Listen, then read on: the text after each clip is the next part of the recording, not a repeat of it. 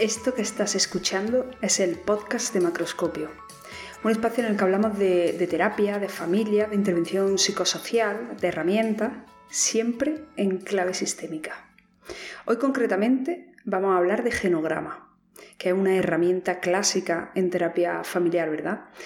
Y que hemos tenido la oportunidad de estriparla en nuestra última tertulia sistémica y hoy con la ayuda de, de Trillo y de Laura de Müller que me han echado un cable a recopilar todas las ideas y estructurarlas un poco, pues vamos a tratar de, sintetizar todas esas ideas que fluyeron el día de la tertulia y, bueno, y, empaquetarlas para que te haga una idea un poco, casi diría para deconstruir la idea que tenemos de, de genograma. Esta es un poco la idea general, que podemos pensar que el genograma es esto es una herramienta que sirve para esto y que se hace así, pero a poco que empieza a preguntarle a otras compañeras cómo lo utiliza, cuándo lo utiliza, qué cosas introduce, qué cosas deja fuera, te das cuenta de que es una herramienta hiperflexible que se puede adaptar a multitud de contextos, a multitud de objetivos y, bueno, y, y, es una sensación general ¿no? que nos quedó el día de la tertulia, que cada una la hace suya y cada una la utiliza, eh, pues bueno, eso, con los recursos que tiene y, de una forma muy, muy creativa y muy eh, diferente. Bueno, creativa en la medida de que la terapeuta mm, utilice técnicas creativas, que es que esa es la gracia, ¿no? Que cada una se la lleve a su terreno. Entonces, mm, voy a contarte algunas de las ideas que fueron surgiendo durante la, durante la tertulia. Eh, para empezar, lanzamos una pregunta mm, para saber con qué frecuencia utilizábamos los genogramas, quién lo usaba, quién nunca jamás lo usaba, o quién lo usaba depende de la situación, un poco por tantear mm, de forma global, ¿no? Que, lo usaba. Y lo que vimos es que la gran mayoría lo utiliza, pero la forma en la que lo utiliza luego fuimos viendo como cada una diferente proporción, podríamos decir. Había poca gente que no lo usara nunca y tenía que ver con, el contexto de trabajo, ¿vale? Entonces, eh, una segunda pregunta, digamos, que fue eh, las personas que no lo usan, cuáles son sus razones o los motivos por los que no le sacan partido al genograma. Básicamente fueron tres, aunque una está bastante relacionada, eh, la tercera y la segunda. La primera sería la pereza, el no encontrarle la utilidad concreta y dejarlo a un lado porque a lo mejor, bueno, pues es una inversión importante de energía y de tiempo y a lo mejor el, fruto que se consigue del genograma pues no le parecía lo, suficientemente rentable, digamos, para hacer esa inversión. Y en segundo lugar, eh, tiene que ver con que los servicios que se ofrecen, pues no siempre es una terapia de una hora con la familia o con la persona individual, eh, y con, no sé, tiempo y atención para dedicarle a eso, sino que algunas personas que intervenían pues trabajan en contextos pues, de entidades o en contextos públicos y su forma de trabajo suelen ser intervenciones cortas, a veces la atención a algún usuario que tiene como tres sesiones, si le podemos llamar sesiones, a veces podríamos decir que son más bien encuentros con los usuarios, por ejemplo, en un, en un CRAE o en un contexto en el que trabajas con, con no sé, con tu usuario. Eh, de forma grupal y demás, y a veces tienes momentos de intervención individual, pero no viene a cuento ponerte a hacer un, genograma, o no tener ningún contacto con la familia, o en fin. Entonces, en situaciones en las que las intervenciones son muy puntuales y cortas, pues vemos que no tiene mucho sentido hacer el genograma.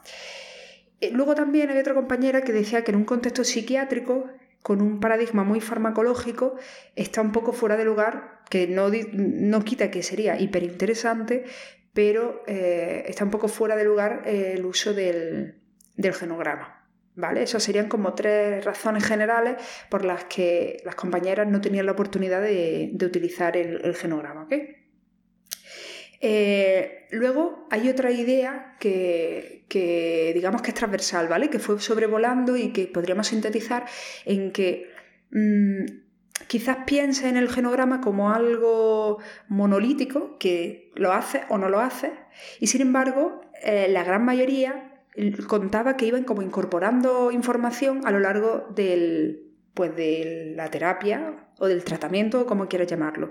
En un primer momento hacía una, lo utilizaba como recogida de información, más con datos demográficos y demás, y a medida que iba filtrándose nueva información interesante a lo largo de las sesiones, a lo mejor empezaba a hacerlo en la tercera sesión y en la sesión 7 volvía a sacarlo y iba incorporando nueva información.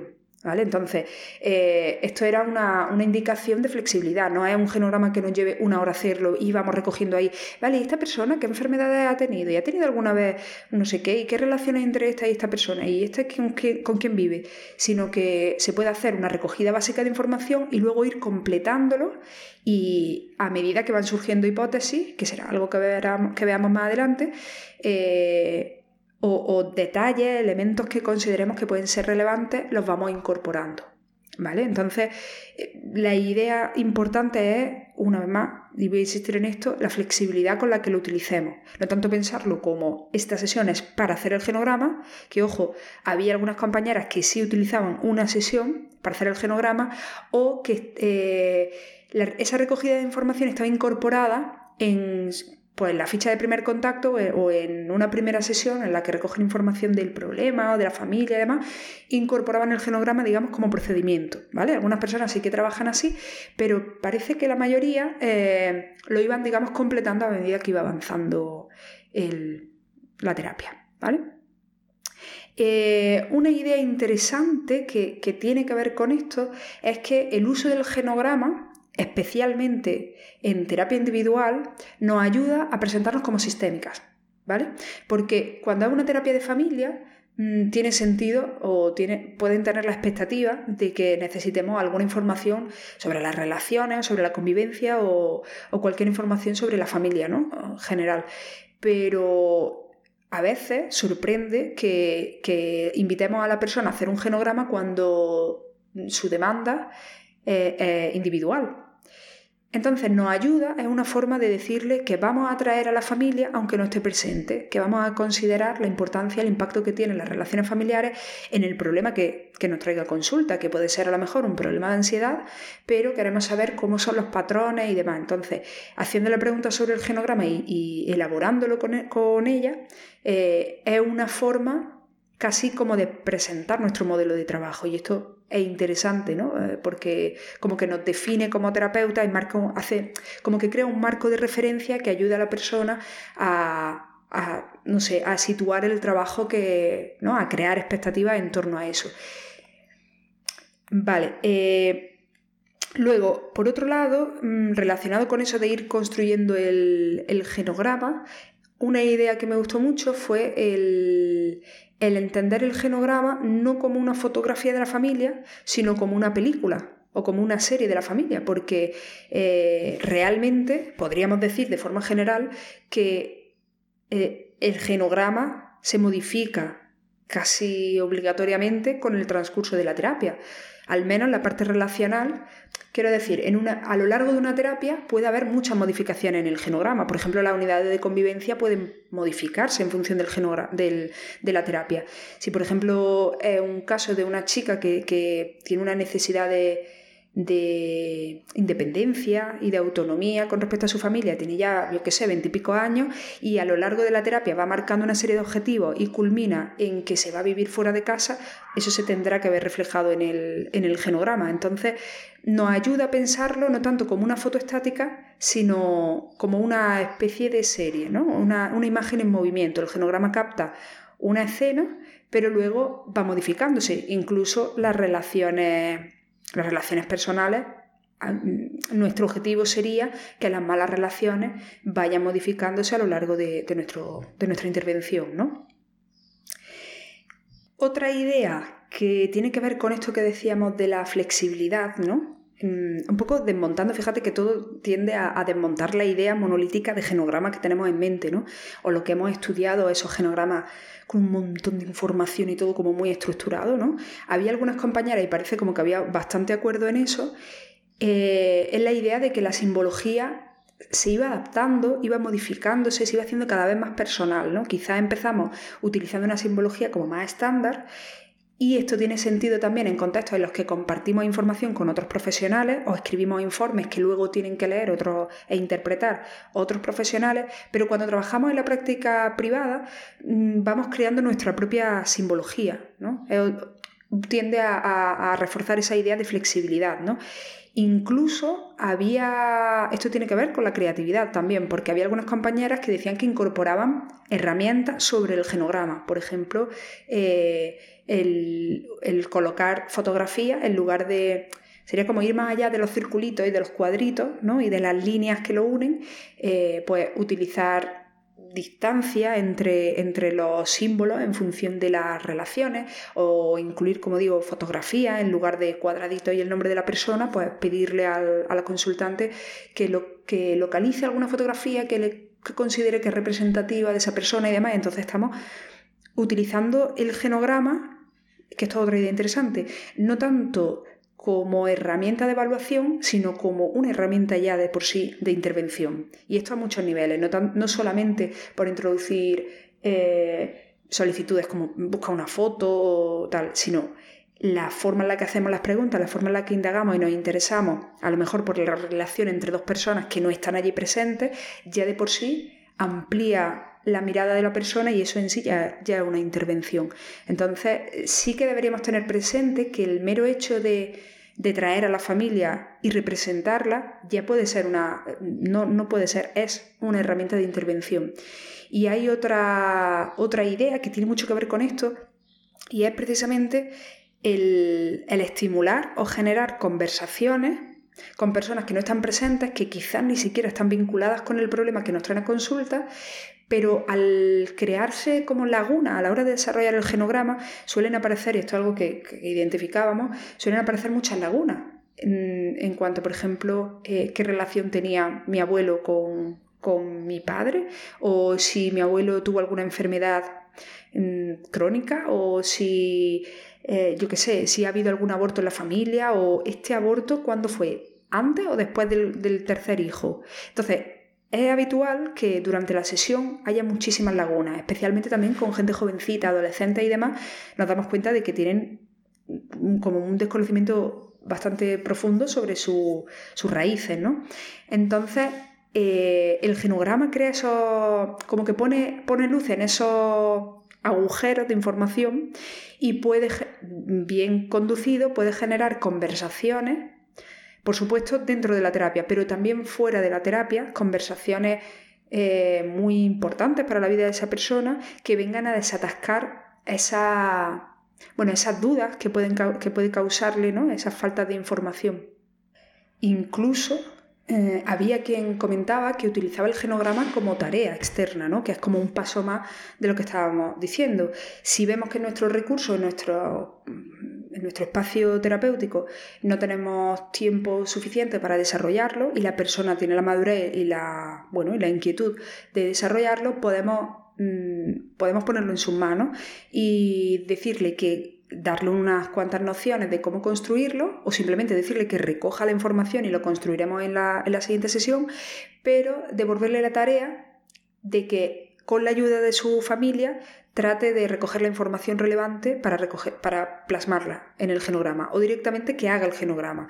Y de hecho se le puede decir que, bueno, no sé, hay tantísima información en Internet que, que tampoco debemos de de sentirnos limitadas porque la persona no sepa o no haya hecho un curso de cómo hacer un genograma, sino que le damos unas nociones básicas, le, invitamos a explorar la herramienta y, en muchas ocasiones, o incluso en muchas ocasiones en las que hacemos el genograma en, consulta, luego vuelven ellos diciendo, mira, eh, como tenía muchas dudas con respecto a esto, a veces lo hacen por iniciativa propia, lo he ampliado y, y, mira, mi madre me dijo que esto, que lo otro, tal, tal, tal. Entonces, lo podemos entender como una herramienta para hacer dentro de la sesión o incluso para invitarle a hacerlo eh, fuera de la sesión. Luego, mm, como idea general mm, del uso del genograma, entendemos que, es una puerta de entrada maravillosa para crear preguntas. Desde la curiosidad hasta indagaciones eh, más profundas. O sea, eh, quiero decir, a lo mejor le preguntamos, ¿y cuántos hermanos tiene tu padre y dice cuatro, bueno, tres, bueno, en realidad, mm, bueno, tiene cuatro, lo que pasa es que uno es de otro matrimonio. Y entonces dice, ah, mm, de, tu abuelo o de tu abuela, o sea, de repente te metes en una conversación con un titubeo o, con una laguna que detectamos de que la persona no, nos responde directamente o se muerde la lengua o no, no termina de sentirse cómoda con algún aspecto y ahí como que arroja luz, ¿no? Que es otra de las ideas que, que, compartíamos continuamente, ¿no? Que el genograma nos ayuda a establecer prioridades a nivel de, uy, esto es importante, esto hay que trabajarlo, esto es sospechoso, ¿no? En el sentido de, aquí hay algo, ¿no? Y, pone el foco, sería como una herramienta de las, que no, de las que nos sirven como linterna, ¿no? Mm, hacemos como un barrido y decimos, vale, ahora tengo todo esto, pero ¿dónde nos focalizamos? ¿no? Y puede ser una, una conversación explícita con la consultante, decirle, y sobre todo este mapa que tenemos encima de la mesa, ¿qué crees que es lo que te ayudaría? ¿no? O sea, no, nos pone la información encima de la mesa y cuando detectamos que hay algunas malas relaciones o que hay cuestiones que, son patrones que se repiten, que por cierto es otro de los elementos, no solo a nosotras nos, nos sirve para arrojarnos información valiosa, sino que los propios consultantes descubren cosas que a lo mejor nunca lo habían visto con esos ojos. Entonces, ese foco de luz funciona tanto para nosotros como para ellos y nos ayudan, nos ayuda a poder seleccionar dónde detenernos. Y luego a lo mejor sesiones más tarde decir, mira, vamos a poner el foco en esto, porque eh, funciona como si fuera un mapa sobre el que nos podemos posar en un momento o en otro. Y, esto es interesante, ¿no? el momento, vamos a decir, insight de en el que la consultante, viendo el mapa de su familia, dice, uy, pues yo nunca había pensado, porque eh, aparecen discursos del tipo, sí, porque es que este, este, hermano mayor de mi padre es que es como mi abuelo y se crió con ellos y vivieron mucho tiempo juntos, pero este otro, mm, que fue criado con no sé quién, este parece como que no es de la familia. Y de repente, pues esto nos puede ayudar a establecer hipótesis, ¿no? Eh, transgeneracionales o estructurales, de decir, ah, entonces eh, tú serías más bien como tu, como tu tío y tu hermana sería más bien como tu padre, entonces. Ah, pues, pues bueno, sí, sí, obviamente no te lo saca de la manga, tiene que ver con, con una indagación general, ¿no? Eh, con algo de información que tienes del caso y que te cuadra y a través del genograma de repente la persona quizás no te hablaría de su tío en en un primer momento, no lo relaciona, pero de repente dice, ah, esto puede tener que ver. Ah, pues sí, no lo había pensado, ¿no? O, incluso conexiones a través de, enfermedades físicas, ¿no? Y, o de situaciones, yo qué sé, pues lo típico, ¿no? Del tema del alcoholismo, es útil para la persona ver cómo puede ser un patrón que se ha repetido anteriormente en la familia, ¿no? Y cómo a lo mejor el sistema puede estar eh, resistiéndose a unas determinadas cosas por el hecho de no caer o de caer en patrones que ya vienen de atrás, ¿no? En la familia. Entonces, eh, como digo, es, una herramienta que permite sacar a la luz mm, información relevante que nos sirve a nosotros y también eh, sirve le sirve a la consultante para ubicarse frente a su propia terapia o a lo mejor darse cuenta de decir, es que esto creo que puede ser más una cuestión familiar que individual y de repente da un giro el, enfoque ¿no? de la terapia y, le, y, además nos sirve para encontrarle el sentido a citar a otros miembros de la familia, ¿no? Porque en el momento en el que trazamos esas conexiones entre lo que le está pasando a la persona y cosas que tienen que ver con su familia, es mucho más probable que, que se consolide el hecho de pedirle ayuda a sus padres o a su hermano o a quien sea que pueda echarle un cable a resolver su problema. Eso en el caso de que la demanda sea individual. Pero cuando la demanda es familiar, pues con más razón, ¿no? Eh, no puede ser una demanda familiar, pero con una paciente identificada y al poner sobre la mesa el genograma como que se dibuja un poco el foco de atención sobre esa persona y se amplía, ¿no? O sea que fíjate que estoy utilizando la metáfora de la luz tanto para tanto como puntero de decir, ah, nos paramos aquí, esto es relevante, como para ampliar el foco y decir, de todo este contexto, esta situación que estáis viviendo mm, es coherente, ¿no? O, se, entiende, ¿no? Eh, después de, de ver toda esta todas estas historias, estas relaciones y demás, que esta persona en este momento esté, pasando por esta crisis, tiene sentido. Luego, eh, otra idea eh, importante es que se sobreentiende, o sea, realmente no es nada que sea como muy novedoso, pero ya lo estamos dando por hecho. El genograma no es una herramienta aislada, sino que está integrada en, en todo nuestro discurso y en el de la persona, ¿no? O sea, hay que integrarla dentro de cual sea nuestro modelo. Eh, no debería de ser, vale, le dedico una sesión al genograma, recojo información, esto en el caso de que tenga la oportunidad de recogerlo todo junto, ¿no? En una única sesión, lo recojo, lo miro, lo guardo en esta carpetilla, que ya lo, lo, utilizaré yo a lo mejor para establecer mis propias hipótesis y no sé cuánto, pero digamos que se queda separado ¿no? de lo que luego vayamos a seguir conversando, sino que el genograma debería de ser como algo paralelo a, todas las futuras conversaciones, ¿no? Y deberíamos de integrarlo en ese discurso, ir trazando como esos, esos hilos, ¿no? Entre, entre lo que hablamos en consulta y lo que hablamos hace eh, tres sesiones cuando hicimos el, genograma. Y es importante, ¿no? Incluso eh, hablábamos como de que, de que el genograma funcionaba como una columna vertebral de la terapia, ¿no? como un esquema unificador eh, de lo que se dice. Todo lo que se está hablando deberíamos de, debería de tener como su reflejo en el genograma, por lo que decía al principio, porque vamos integrando esa información, siempre que sea útil. No es que haya que integrarlo todo, pero sí que es una buena idea que el genograma, digamos, siempre esté presente. Una de las dudas, por cierto, que nos surgían y había diferencia metodológica entre las personas que, estábamos conversando esa tarde era si lo hacíamos mm, delante de la persona, con la persona o incluso de espalda a la persona, quiero decir, eh, decía alguien a escondidillas, ¿no? O sea, con la carpeta y te va contando cosas y, tú lo vas haciendo quizás porque porque pueda resultar algo caótico y siempre eh, preferimos a lo mejor mostrarlo cuando está un poco más a limpio, ¿no? Y a lo mejor la recogida de información la hacemos eh, la hacemos, digamos, de forma privada y luego la compartimos. Esto sería como una forma de hacerlo. Pero mm, me quedó la sensación de que la gran mayoría iba integrando la información con los consultantes. O incluso lo, lo hacían con ellos.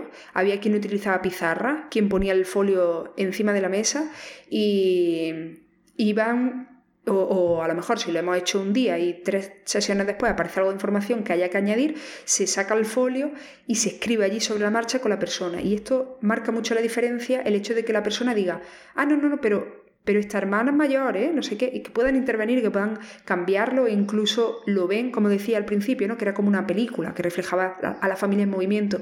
Y a lo mejor en la sesión 8 ven el genograma y ven unas líneas mm, de esta eh, de mala relación y dicen, esta línea a lo mejor yo diría que ya habría que, habría que modificarla, habría que cambiarla, ¿no? Y, eso es algo que puede suceder y ese contraste sucede si lo compartimos eh, con la persona, ¿no? Una posibilidad si trabajamos con pizarra es que fotografiemos eso y lo, y lo imprimamos o lo añadamos al expediente o que incluso la persona eh, se lleve una copia del trabajo que hemos hecho. ¿no? Pero sí que en general es una buena idea el hacer partícipe a los consultantes de, la propia herramienta ¿no? y que puedan hacer modificaciones, aclaraciones, incorporaciones, eh, tanto si hablan con sus familiares, como decía al principio, como si yo qué sé, entre una sesión y otra dicen, mm, yo creo que esto no refleja exactamente lo que hablamos el otro día, creo que habría que incorporar esta información o demás, ¿vale? Pero bueno, como idea independiente sería eh, el hecho de hacerlo a la vista y con la participación de los consultantes. Aunque ya te digo que hay gente que prefiere recoger la información a modo de notas y luego construir el genograma pues cuando la persona abandona la sesión y, a través de sus notas crea el, genograma. Eso ya, como digo, es una cuestión de estilo. Cada uno se siente, se siente más cómodo haciéndolo de una manera y al final lo importante es que nos resulte útil. Si te genera mucha ansiedad ir haciéndolo a la vez que con los consultantes, pues hazlo después. Si lo, lo importante es que te resulte útil y que vaya a ayudarte y acompañarte en la terapia.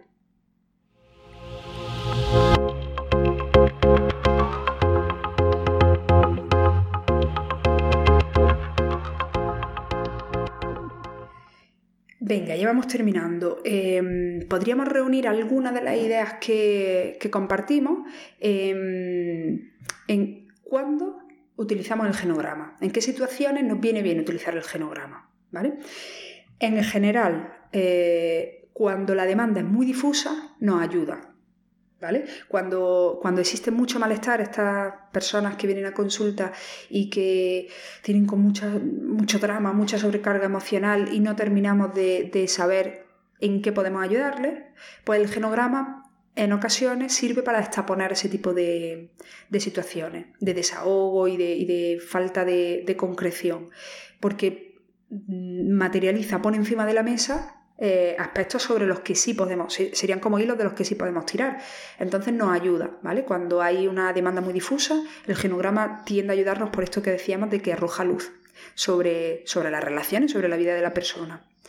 Eh, también cuando la persona no se hace cargo del problema, lo atribuye a causas ajenas, todo está en el exterior, entonces de repente, mm, utilizando el genograma y dándole como el apoyo de, esas posibles relaciones que pueda haber o patrones repetitivos, de repente mm, puede, puede enganchar por ahí y decir, ah, claro, a lo mejor, mm, a lo mejor no es que sea la culpa la tengo yo, sino esto está en la familia hay cosas que funcionan regular y cosas que se pueden mejorar en, las relaciones familiares.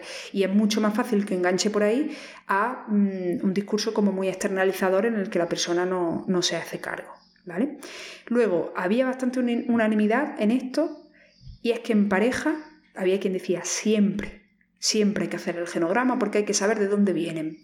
Yo me imagino que depende del modelo, no tenga sentido utilizar el genograma. Quizás si, si trabaja en pareja desde un modelo centrado en soluciones, pues no tenga demasiado sentido hacer un genograma. Entonces, partiendo de la base de que la persona eh, que trabaja en pareja y utiliza el genograma seguramente tendrá una orientación mínimamente un poquito estructural o transgeneracional y demás, y sí que ahí sí que tiene sentido, ¿no?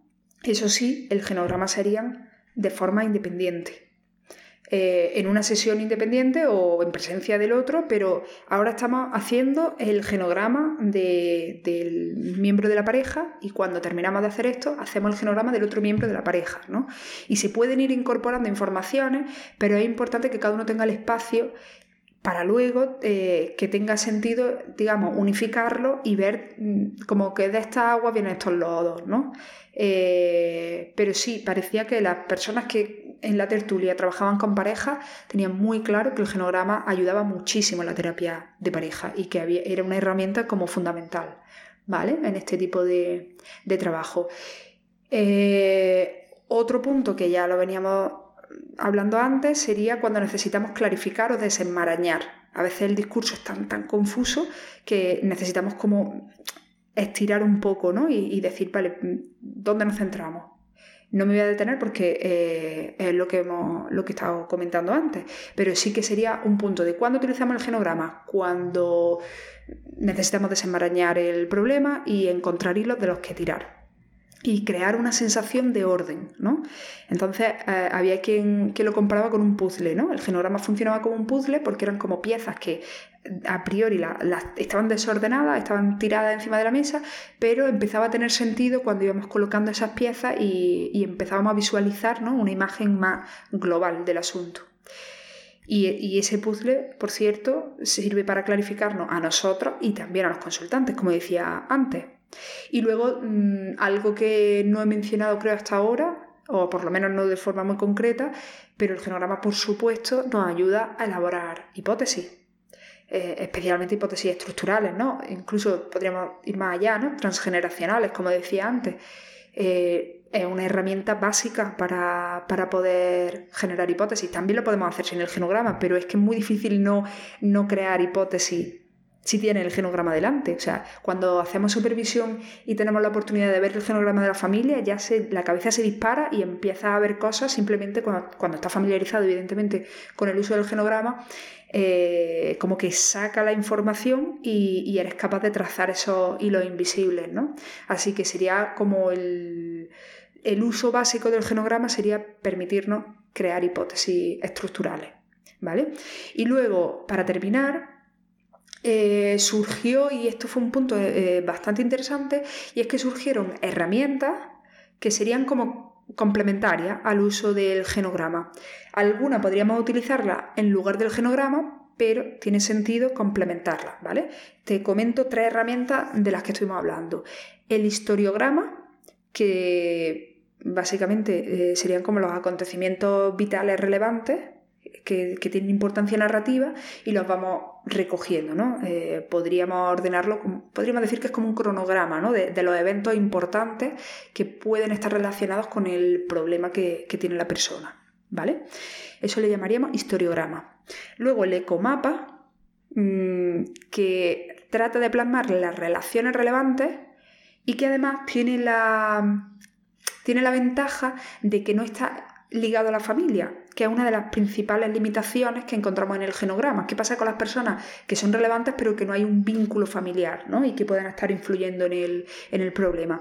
Pues en el ecomapa no se ciñe a las relaciones familiares, sino que crea como un, eh, como un gráfico, digamos, de los elementos y las relaciones y las personas que están vinculadas con la problemática sin necesariamente eh, que sean miembros de la familia. Y por cierto, aprovecho para decir que surgió muchísima curiosidad en torno al ecomapa y nos, marcamos como objetivo eh, crear un espacio, ya sea una charla, un taller o lo que sea, y contar con alguien que sepa mucho de, esta herramienta para que nos ayude a integrarla dentro de nuestra práctica. O sea que si estás escuchando esto y, utiliza el ecomapa y, y te ha formado o conoce a alguien que forme o que haya escrito acerca del ecomapa, pues te pido por favor que contactes porque estamos en la búsqueda de alguien que pueda eh, aportarnos ¿no? esa herramienta a nuestro repertorio y nos encantará contactar con esa persona, tanto si eres tú como si hay alguien que tú conoces, para poder eso, eh, organizar algún taller, alguna charla y seguir indagando un poquito más sobre esta técnica complementaria al genograma. Y por último, la última herramienta sería el mapa de relaciones familiares, que quizás sea el, lo más parecido al genograma, lo que más, mm, no sé si más que complemento sería sustituto del genograma, y lo que entendí era eh, que era como un esquema parecido al genograma, pero que no necesariamente eh, se establece una jerarquía cronológica.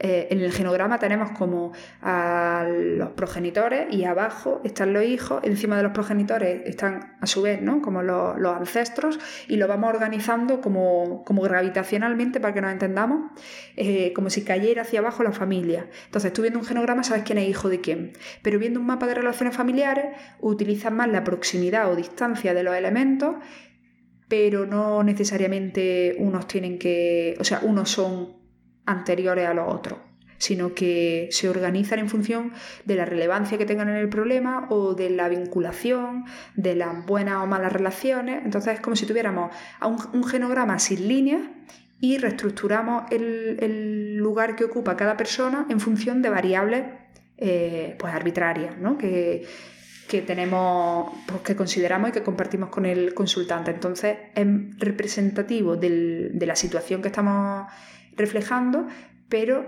no es, digamos, jerárquico. ¿Vale? No sé si me he explicado. Y además, ten en cuenta que esto es lo que yo interpreté cuando, cuando estuvimos eh, hablando de, estas herramientas complementarias. También sería interesante si conoces más sobre el mapa de relaciones familiares, pues que nos diga y que a lo mejor tiene algún artículo, algún vídeo, alguna cosilla que, que o lo utiliza habitualmente. Una forma sería, por ejemplo, dejar estos comentarios en estas aportaciones en los comentarios del, del capítulo. Que por cierto, este capítulo no sé si lo escucharás en Spotify, en Apple Podcast o donde escucharás tú el podcast macroscópico, pero cada capítulo tiene una sección en la web. Cuando entras ves podcast y cada capítulo tiene un post y en ese, en ese post ponemos las notas del programa, eh, ponemos algún enlace, algún artículo que, del que hablemos, algún vídeo del que hablemos en el capítulo y luego a continuación hay una sección de comentarios en los que tú puedes dejar tu opinión o, hacer algún aporte, como ahora, ¿no? que te pido que si tienes información sobre estas otras herramientas, pues estaría genial que la compartiera, por ejemplo, a través de comentarios. O si nos quieres escribir un email para que podamos contactar contigo y, seguir indagando en estas herramientas, pues también, por supuesto, siéntete libre de, escribirnos para comentarnos tu experiencia con el historiograma, ecomapa o el mapa de relaciones familiares, o incluso el genograma, si, si tienes mucha experiencia con genograma o hay algo de los genogramas que no hemos mencionado, seguro, es imposible que lo hayamos mencionado todo, porque esto simplemente es lo que dio de sí una tertulia de una hora y media, pues estaremos encantadas de, leerte y de, y de integrar esa experiencia tuya en, el, pues en todas estas ideas ¿no? en torno a los genogramas. Y nada más, esto es todo lo que, lo que hemos seleccionado ¿no? de, todas las ideas ¿no? que fueron bullendo en, esa tertulia. Fue una, la verdad que fue un encuentro muy concreto, muy práctico, ¿no? con una herramienta muy concreta y estuvo, estuvo bastante guay. Y, y hoy, por supuesto, mm, el agradecimiento, como siempre, a todos los miembros que están haciendo esto posible y que están apoyando Macroscopio, pero sobre todo, sobre todo, a, a Laura y a Marc, que nos reunimos el otro día, estuvimos ahí y además que han surgido ideas muy interesantes que veréis reflejadas en un futuro muy, muy próximo de esa conversación esfervescente que tuvimos, que tuvimos el otro día para sacar ideas de lo del genograma y, implementar alguna, alguna nueva iniciativa en supervisión y demás, que de momento no te voy a spoilear, pero que quiero darle las gracias de verdad de corazón a Laura y a Mar por ese rato de, reunión que la verdad que fue súper productivo. Y, poco más. Mm, nos escuchamos la semana que viene. Toca podcast de Valentín Escudero con sus preguntas impertinentes sobre terapia familiar. Así que a mí me escuchará en un par de semanitas. Hasta entonces, nada, un abrazo muy grande y que disfrutes del verano, si estás a este lado del, charco o si estás pasando frío, disfrútalo, porque aquí con el calorín que estamos pasando eh, anhelamos un poco el, tiempo un poquito más, más suave. Así que sea cual sea el clima que tengas, que siempre tendemos a pensar en, en, nuestra realidad cercana y yo pienso que todo el mundo estará eh, con una caipiriña tomando el sol, pero me consta que hay mucha gente que nos sigue desde Latinoamérica y que ahora mismo puede estar hasta pasando frío. Sea cual sea tu situación, disfruta de tu tiempo libre, disfruta del fin de semana porque esto lo publicamos el viernes y nos escuchamos muy prontito. Un abrazo.